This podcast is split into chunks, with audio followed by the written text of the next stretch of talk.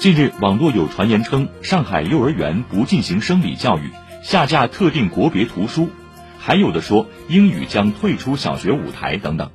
经查证，这些都是谣言。解放日报发现，这些谣言有一定的共通点：其一，往往由个人或自媒体发布；其二，造谣者都表示相关说法有依据，有的还会附上所谓红头文件或通知。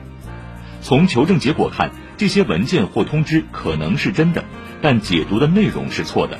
往往与信息发布者的切身利益有关。比如被多次辟谣的英语退出小学舞台的消息，就源自一个教育广告类的公众号。对公众而言，识别谣言要记住一点：信息发布者和解读者都应是权威部门。